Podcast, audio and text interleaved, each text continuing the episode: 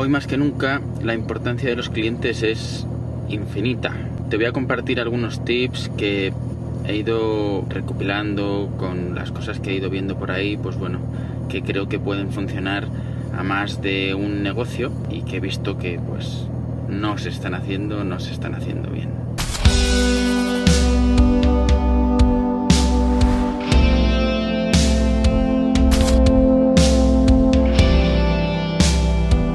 Existen bastantes cosas para hacer en una crisis para optimizar tu negocio.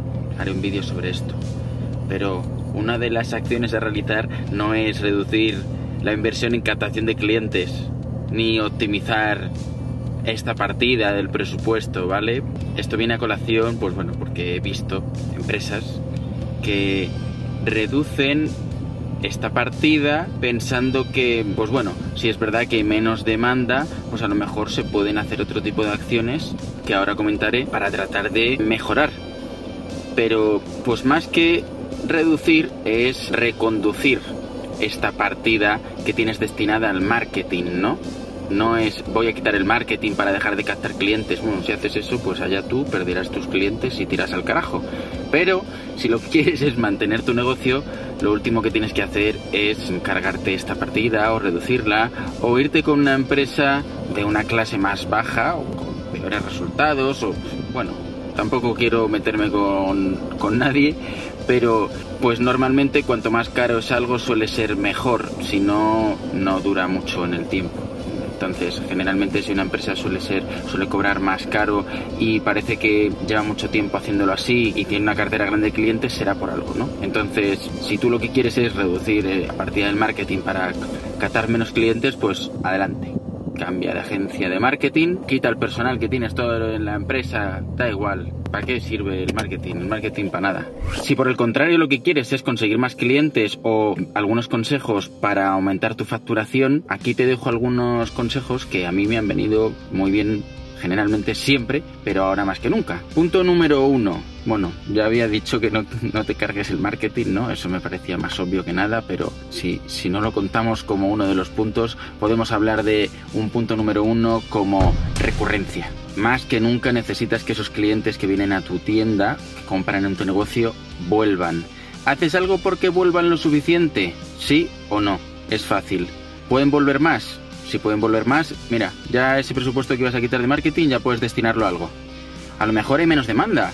Bueno, pues a lo mejor tienes que quitar una parte del presupuesto de SEO, de publicidad en redes, en AdWords o en lo que sea que estés invirtiendo, en radio, me da igual, lo que sea, flyers. A lo mejor tienes que quitar algo de ahí para meterlo en tratar de aumentar las ventas a tus clientes actuales y que aumenten esa recurrencia. Punto número 2. Aumenta el ticket medio. Bueno, upselling. Todo el mundo habla, sí, upselling, upselling. Bueno, yo cuántas empresas he visto que hagan upselling, que lo hagan bien. ¿Tienes un CRM para ver cómo se hace esto? Para ver, de verdad, para sacar chicha, analizar y poder hacer yo qué sé, imaginemos, un cliente está contento, muy contento, hace tres compras y hace una valoración en una encuesta final con cinco estrellas. Pues a lo mejor en una compra recurrente, a lo mejor ese cliente está dispuesto a, invertir más, ¿no? Yo qué sé. A lo mejor ese cliente está dispuesto a contratar más servicios. No sé, llámame loco, pero si no sabes qué piensa el cliente, ¿cómo vas a ofrecerle otra cosa? Hablamos de recurrencia y hablamos de el punto número dos, que es eh, el tiempo vida del cliente. Hay que aumentarlo al máximo. Imagínate que no fueses a tener más clientes en la vida. ¿Cómo aumentarías tu facturación? Si piensas así, te aseguro que surgen ideas a punta pala. Ideas como cómo ofrecer más valor a tu cartera de clientes actuales, que es el punto número 3, cross-selling.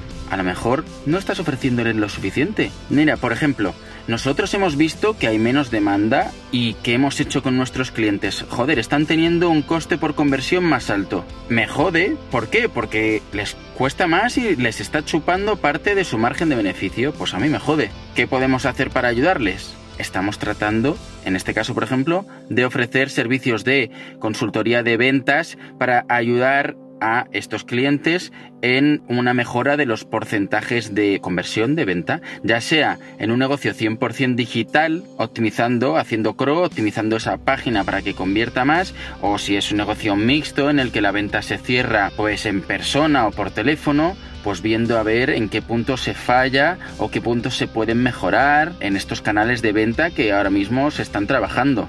De forma que consigamos, mejorando estos porcentajes, conseguiremos que el coste por cliente baje, a pesar de que el coste por, por lead haya subido. ¿Sí? No sé si me explico, espero que sí. Si esto tiene sentido para ti, pues me alegro porque es algo que me parece que tendría que hacer todo el mundo ahora mismo. Si no tienes, o sea, da más valor, ¿dónde puedes ayudar? ¿Dónde puedes ayudar? Pues ayúdalos. Si a ellos les estás ayudando, ¿qué más te dará ofrecer el servicio? Ayúdalos. ¿Qué más puedes hacer? Lo que no puedes hacer es desaparecer, ni quedarte estancado. Pues si vendes solo un servicio, pues chico, innova, hace algo distinto, ofrece más, seguro que puedes sacar mucho más de ese mismo servicio. Pero lo que no puedes hacer es quedarte parado. Imagínate que no vuelves a captar clientes en todo lo que queda de año. Joder, pues estamos jodidos, ¿no? Pues habrá que hacer algo. Algunas de las mejores ideas vienen cuando piensas si no fuese a captar más, ¿qué narices haría? Y ahí te aseguro que sale de todo, magia. Así que ponte en esa situación, igual que cross-selling o upselling, desde luego que se te ocurrirán un montón de estrategias que puedan conseguir que saques más de donde, de donde no hay. Pero desde luego, lo que nunca, nunca, nunca, nunca, nunca, nunca puedes hacer es irte a optimizar en tus costes la parte de captación de clientes. Esto es terrible, terrible, es algo que no sé por qué hacen muchas empresas, pero pues bueno, yo entiendo que será falta de formación e información. Trabaja estos puntos, iré diciendo algunas cositas más, pues bueno, que, nosotros solemos recomendar en estos casos para ayudar a incrementar las ventas, pero de momento con estos tips seguro que si trabajas en profundidad en ellos y no piensas que tienes todo hecho en tu empresa, seguro que sacas mucha chicha. Y si necesitas ayuda, pues nada, contacta con nosotros y te ayudaremos encantadísimos. Y por supuesto que si te ha gustado el vídeo, dale like, suscríbete al canal, dale a la campanita y nos vemos en el próximo vídeo. Hasta pronto.